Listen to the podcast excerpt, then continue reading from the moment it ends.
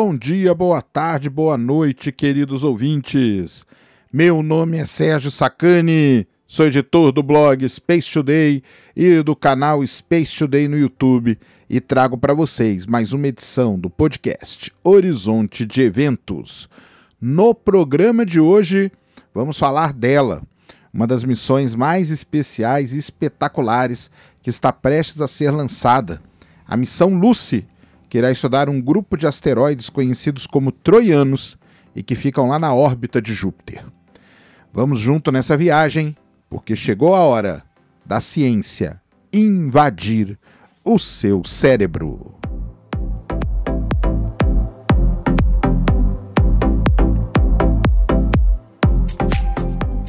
Muito bem, queridos ouvintes, vamos então aqui fazer um horizonte de eventos hoje para a gente conversar sobre a missão Lucy. A missão Lucy que tem o objetivo principal aí de estudar os asteroides troianos.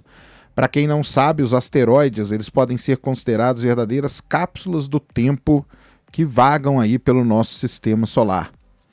Os asteroides eles guardam os segredos da formação e da evolução inicial do nosso sistema e são, portanto, cruciais para que possamos entender como tudo aconteceu aqui na nossa vizinhança cósmica. Os asteroides eles podem ser basicamente divididos em três categorias. A primeira consiste daqueles asteroides que são encontrados no cinturão principal de asteroides, que fica ali entre as órbitas de Marte e Júpiter. Nessa região, os astrônomos estimam que existam entre 1,1 e 1,9 milhão de asteroides. Um segundo grupo de asteroides são os troianos. Esses asteroides são aqueles que compartilham suas órbitas com os maiores planetas do sistema solar. Os astrônomos já, já reportaram a existência de troianos nas órbitas de Júpiter, Urano e Netuno, e em 2011, até na órbita da Terra, foram relatados asteroides do tipo troiano. Os troianos de Júpiter podem ser encontrados em aglomerações, duas delas principais, localizadas nos chamados pontos de Lagrange L4 e L5. Ou seja, um grupo segue na frente do planeta enquanto ele vai fazendo a sua órbita ao redor do Sol, e um outro grupo segue atrás do planeta à medida que ele orbita o Sol. Eu falei que eram três grupos, falei de dois, mas existe um terceiro grupo de asteroides que hoje são chamados dos NIA, Near Earth Asteroids, ou seja, são aqueles asteroides que possuem órbitas que cruzam ou que passam perto da Terra. Os asteroides que cruzam a órbita da Terra são chamados de cruzadores, e os NIA são uma população composta por mais de 10 mil objetos, dos quais mais de 1.400 deles são classificados ainda como PHA, ou seja, asteroides potencialmente perigosos. Cada uma dessas famílias que eu citei agora de asteroides, ela traz uma informação importante que deve ser estudada para que a gente entenda o sistema solar. No decorrer da exploração espacial, os astrônomos já tiveram a chance de estudar asteroides do cinturão de asteroides e alguns dos PHAs. Mas os troianos, esses ainda continuam sendo um grande mistério para os astrônomos. Um grande problema dos troianos é que eles estão muito distantes para que se possa fazer uma análise mais detalhada deles usando telescópios aqui na Terra. Décadas atrás, os pesquisadores retrataram a formação dos planetas com Júpiter e os troianos coalescendo perto da sua localização atual, a partir de um disco de gás e poeira ao redor do Sol. Mas os telescópios mostram que os troianos não têm cores uniformes, como seria de se esperar se eles fossem formados a partir da mesma matéria-prima local. E em vez de ficarem perfeitamente no plano do disco planetário, como o modelo antigo previa, suas órbitas estão ligeiramente, ligeiramente inclinadas. Então, em 2005, usando simulações de computador de como os planetas recém-nascidos teriam influenciados uns sobre os outros, os astrônomos propuseram que os troianos eram um legado da turbulência inicial do sistema solar. Conforme a ideia atual, o gás do disco protoplanetário inicialmente amorteceu os efeitos dos puxões gravitacionais dos gigantes gasosos e os manteve em órbitas estáveis, muito mais próximas um do outro do que hoje. Assim que o gás se dissipou, o caos explodiu, lançando Júpiter para dentro e os outros gigantes para fora. Plutão e outros corpos gelados distantes foram lançados ainda mais para longe, no que é chamado de Cinturão de Kuiper, que é uma região que fica ali além de Netuno, onde estão os objetos que a gente chama de transnetunianos. Mas o modelo também prevê que alguns desses corpos gelados teriam sido espalhados para dentro e capturados como sendo os troianos de Júpiter. Embora a ideia de uma instabilidade possa explicar muito, ela não foi realmente testada por observação. Assim como a descoberta do fóssil informou os cientistas sobre a evolução humana, os asteroides troianos podem fornecer pistas sobre a história antiga do nosso sistema solar. Depois que Júpiter se formou e se estabeleceu em sua órbita atual, os asteroides ficaram presos em agrupamentos, cada um centrado em um ponto de libração gravitacional estável à frente e atrás do maior planeta do sistema solar, ou seja, localizados aí nos pontos de Lagrange L4 e L5. Os cientistas acreditam que os asteroides troianos representam uma amostra diversa dos tipos de pequenos blocos de construção planetários deixados para trás após a formação do sistema solar há cerca de 4,5 bilhões de anos. Eu falo sempre que, que os asteroides é como se você. Imagina que você está construindo uma casa. Então você usa ali areia, o cimento e pedra. Você começa a construir a casa, você vai, vai consumindo esses materiais. A mesma coisa aconteceu aqui no sistema solar. Os planetas foram se formando e consumindo os pequenos objetos que estavam por ali. Quando você termina de construir a casa, sobrou um resto de coisa ali para fora. Então, se você passar na frente de uma casa né, que acabou de ser construída, você vai ver resto de cimento, resto de pedra, resto de, de areia. E você olhando aquilo ali, olhando aqueles restos de coisas, você consegue inferir mais ou menos de como a casa foi construída.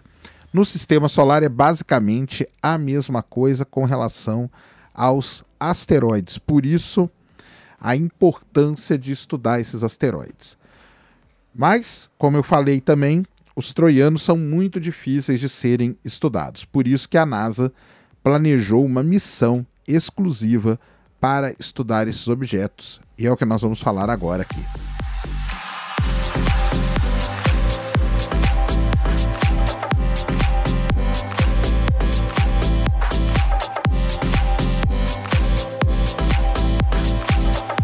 Muito bem, então. Agora, uma missão robótica da NASA que custou 981 milhões de dólares, chamada Lucy, que vai ser lançada no dia 16 de outubro de 2021 em Cabo Canaveral, na Flórida, explorará seis desses asteroides troianos. Durante a sua viagem de 12 anos, a Lucy, que foi batizada com o nome do famoso fóssil ancestral humano, e o fóssil, por sua vez, foi batizado em homenagem à música Lucy in the Sky with Diamonds, porque foi a música que estava tocando quando eles descobriram, e a música, por sua vez, foi inspirada na filha de um dos Beatles. Então você tem tudo uma coisa inspirando a outra.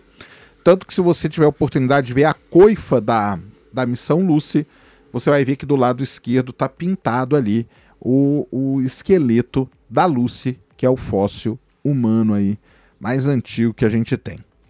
Então, o, a missão Lucy ela testará se os próprios troianos são fósseis do início do sistema solar que foram arrastados para dentro das frígidas extensões além de Netuno durante o período de turbulência gravitacional. Os detalhes das superfícies, as formas e a composição dos troianos podem revelar não apenas como essa antiga reviravolta ocorreu no nosso sistema solar, mas também quando tudo isso aconteceu.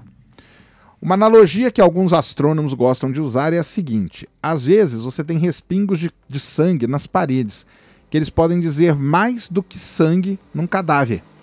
Os asteroides são realmente os respingos nas paredes que podem nos contar a história do sistema solar. Isso é uma boa analogia também, é parecida com aquela que eu contei para vocês da casa. Para dar uma olhada mais de perto, a Lucy viajará por seis anos. Vai fazer dois voos terrestres, ou seja, vai passar duas vezes pela Terra para aumentar a velocidade antes de alcançar o grupo líder dos troianos em 2027.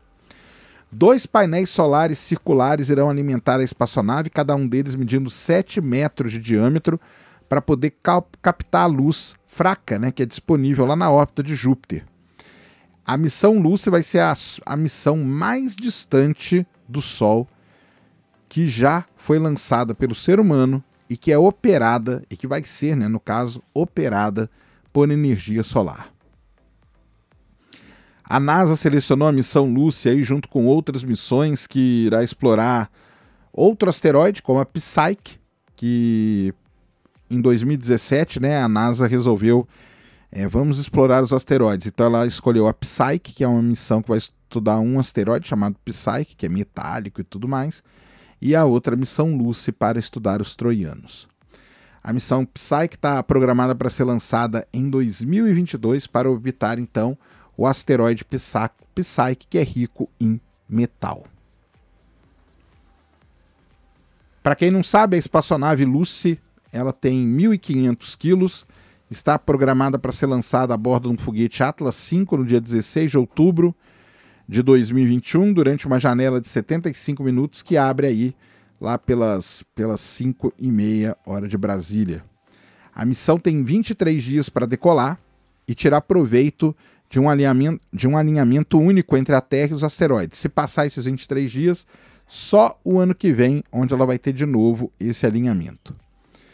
Depois de ser lançada ali do Cabo Canaveral, a espaçonave Lucy passará um ano em uma órbita ao redor do Sol semelhante à da Terra, antes de retornar ao seu planeta natal no próximo outubro, para uma manobra de estilingue gravitacional para poder então começar a viagem rumo aos troianos. Depois, em dezembro de 2024, a Lucy vai fazer outro sobrevoo pela Terra e isso vai enviar a Lucy então em direção ao primeiro encontro com os asteroides. Antes de chegar nos troianos, a espaçonave passará rapidamente por um asteroide chamado Donald Johansson. Esse Donald Johansson, quem é? É o pesquisador que descobriu o fóssil da Lucy lá em abril de 2005. Então é tudo uma coisa, né, ligada na outra. Depois disso, a Lucy vai então voar para a primeira, primeira aglomeração de, de troianos, visitando cinco asteroides um deles tem uma pequena luazinha, tem um pequeno asteroide que orbita ele. E isso vai tudo acontecer em apenas 15 meses. Entre agosto de 2027 e novembro de 2028, ela vai fazer essa, esse sobrevoo por esses asteroides aí do grupo líder, que a gente chama, né? do grupo que vai na frente do planeta. O primeiro alvo da Lucy será estranho até para os troianos. É o Euríbates, que tem 64 quilômetros de diâmetro e tem um pequeno satélite. De longe, ele se assemelha aos asteroides escuros ricos em, carbonos, em, ricos em carbono encontrados aí no cinturão de asteroide principal. Em um ano, a Lúcia vai passar pelo Polimele, pelo Lecos e pelo Horus, que parecem semelhantes a objetos gelados do cinturão de Kuiper. Em seguida, a Lucy volta para a Terra mais uma vez para uma terceira assistência gravitacional antes de voar de volta para os troianos. Então, em 2033, ela vai pesquisar o Patroclus e o Menoetius. Asteroides aí que tem 100 km de diâmetro e um orbita o outro. Esses asteroides eles são binários, né? E eles são estranhos no cinturão de asteroide, mas eles são muito comuns lá no cinturão de Kuiper. Isso é muito interessante. Uma grande questão que existe é: será que esse par de asteroides poderia ter sido capturado do cinturão de Kuiper, por isso que a gente tem esses asteroides binários ali no cinturão principal? Bem, a Lucy vai com certeza ajudar a responder essa pergunta. No seu arco mais distante, aí na sua órbita, a Lucy acabará chegando a mais de 800 milhões de quilômetros de distância do Sol, e será, como eu falei, né, a espaçonave mais longe já enviada pelo ser humano a ser movida aí por energia solar. Então isso é muito interessante mesmo. E como que vai ser né, a missão da Lucy? Né? O que, que ela vai fazer tanto quando ela chegar nos asteroides? Então é isso que nós vamos conversar agora.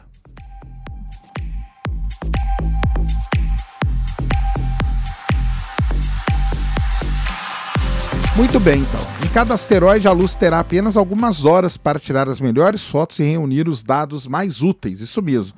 E lembrando que ela não vai pousar, ela não vai entrar em órbita nem nada disso. Ela vai fazer sobrevoo só pelos asteroides.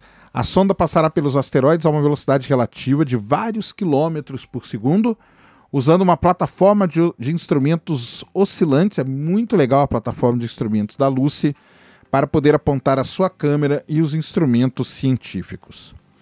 Uma primeira tarefa será determinar se os troianos contêm substâncias que só podem se formar no crepúsculo frio do sistema solar exterior, como uma forma vítrea de gelo que carece de uma estrutura cristalina. Os astrônomos também querem entender a cor avermelhada dos troianos, que é uma versão atenuada da tonalidade vista em muitos objetos do cinturão de Kuiper. O melhor por palpite para a origem dessa vermelhidão é o sulfeto de hidrogênio, que fica vermelho quando irradiado por raios cósmicos ou outras fontes, mas também pode evaporar se for levado muito perto do Sol. Alguns objetos do cinturão de Kuiper, em órbitas alongadas, né, órbitas bem alongadas com relação ao Sol, se parecem muito com os troianos. Outra tarefa da Lucy será contar o número e o tamanho das crateras na superfície dos troianos. Isso aí é muito importante porque a gente consegue ter uma ideia da idade. E isso ela vai comparar com as visitas que ela já fez na lua de Plutão Caronte e no Arrokoth, que é o, o pequeno objeto lá no cinturão de Kuiper, visitado pela missão New Horizons em 2015 e 2019. Se os troianos tiverem uma distribuição semelhante de crateras, número de crateras e tudo mais, sugere que eles se formaram no mesmo local. E pequenas diferenças podem ser reveladas quando os troianos foram arrancados da sua terra para então virar história.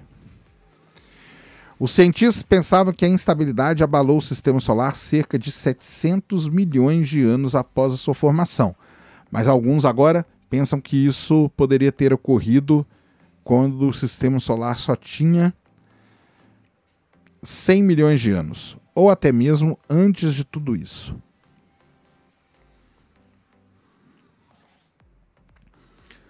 Os troianos também podem fornecer aí pistas sobre uma época ainda anterior, quando os planetas se fundiram a partir do gás e da poeira primordial. O Arrakoff, né, que tem aquele aquele aquele aquela forma dupla, né? Dupla lobulada que a gente fala, se encaixa em um modelo que sugere que planetesimais formados quando as nuvens de Seixo no disco gasoso colapsaram para formar protuberâncias do tamanho de uma cidade. Aqueles poderiam então ter se fundindo com outros ou com outras estruturas progressivamente maiores. Se os troianos forem igualmente protuberantes, isso seria uma indicação de que o colapso nas nuvens é a maneira padrão de formar planetesimais. Como eu digo, o... embora a gente saiba aí de maneira geral como acontece a formação dos planetas, de forma específica a gente não faz ideia. Os troianos são asteroides que são relativamente próximos, principalmente se comparado com o cinturão de Kuiper, né? Um sexto da distância. E isso vai fazer com que eles se tornem aí um alvo muito interessante para as futuras explorações, incluindo aí explorações feitas tanto com o telescópio espacial James Webb da NASA, como com outros telescópios novos que vão ser construídos aqui na Terra. E como que a Lucy né, vai estar tá preparada para fazer tudo isso.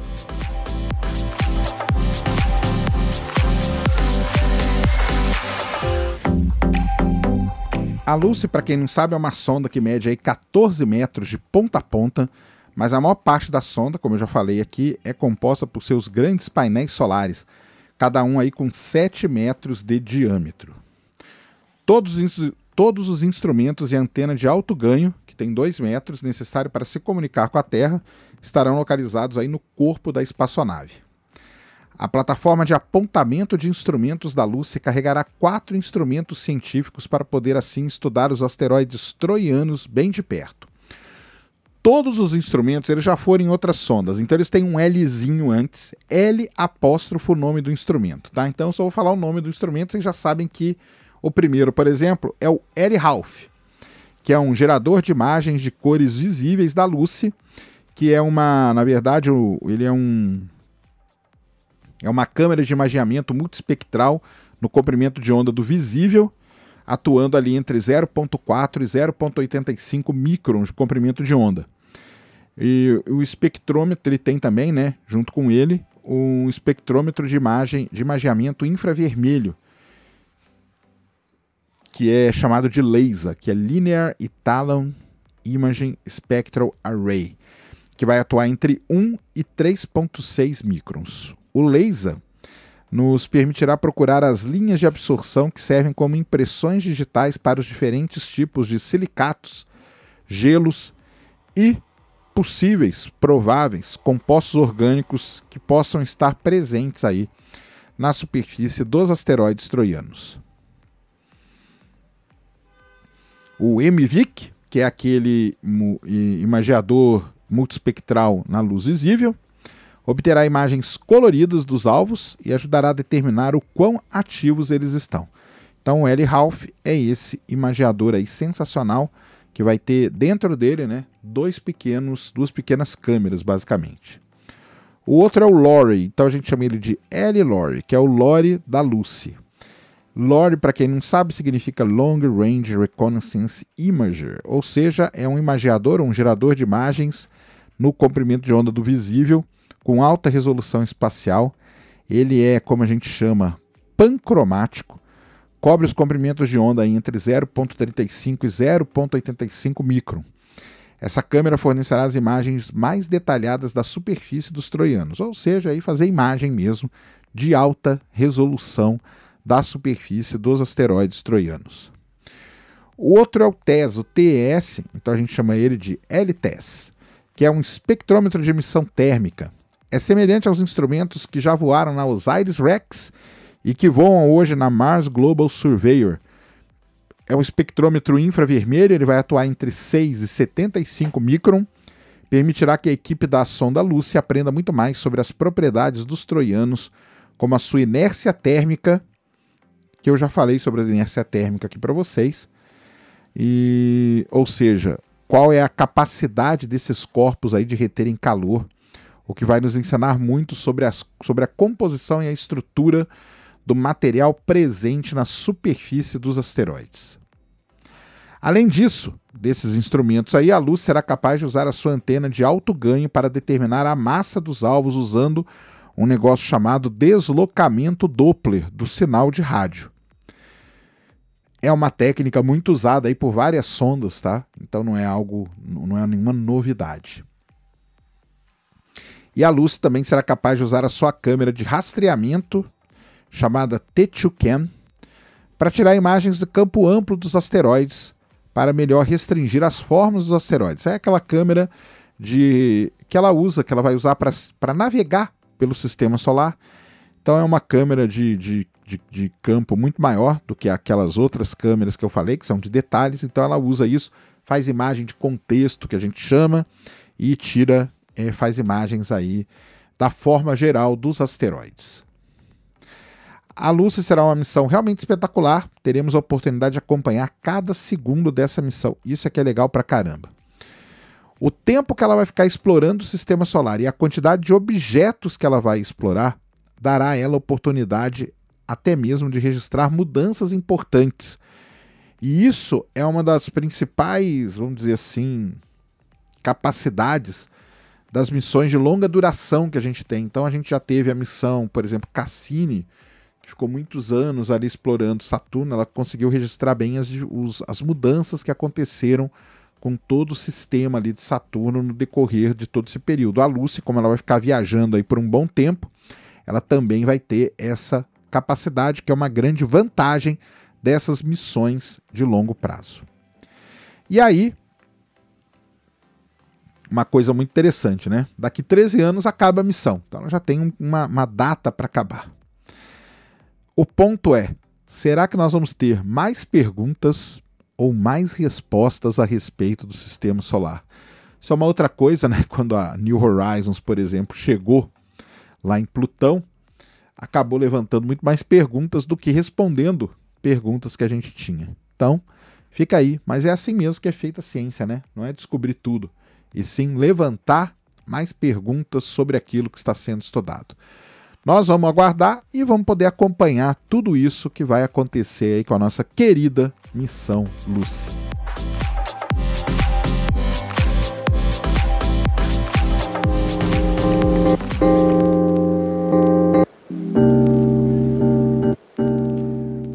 Bem, então, queridos ouvintes, mais uma vez aí, muito obrigado por acompanhar esse novo episódio aqui do Horizonte de Eventos.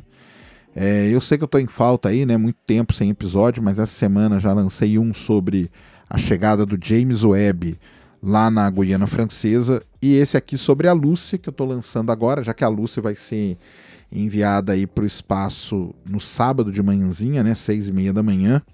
Então estou lançando esse episódio aqui para você ir acompanhando tudo aí sobre essa missão maravilhosa, tá? Eu vou tentar organizar aqui para lançar cada vez mais episódios do Horizonte de Eventos aí para vocês. Como eu sempre falo, né, o podcast ele não tem joinha, se bem que aonde eu solto ele no Spreaker tem, né? Acho que no Spotify deve ter também. Já tem, mas tudo bem. Mesmo que não tenha, o que vale é o boca a boca. Então é você espalhar esse podcast por aí. Então espalhe aí, espalhe para os seus amigos, jogue no grupo da família, do Whats, jogue no grupo do futebol, do Whats também. Fala aí, pessoal, sabia que vai ter uma missão que vai ficar 13 anos vagando pelo sistema solar? Você não quer ouvir aí não enquanto você volta para casa? Vai ouvindo, coloca ali e vai deixando o seu cérebro se alimentar aí com informações científicas, tá? Então, é, isso aí ajuda muito a espalhar a voz da ciência, algo que a gente precisa demais e eu conto com todos vocês. Então, muito obrigado pela atenção, pelo carinho, pela paciência e pelo tempo que vocês dispensaram para ouvir um podcast e para ouvir um pouco uma voz aí da ciência. Um grande abraço a todos Ad Astra et Ultra. Thank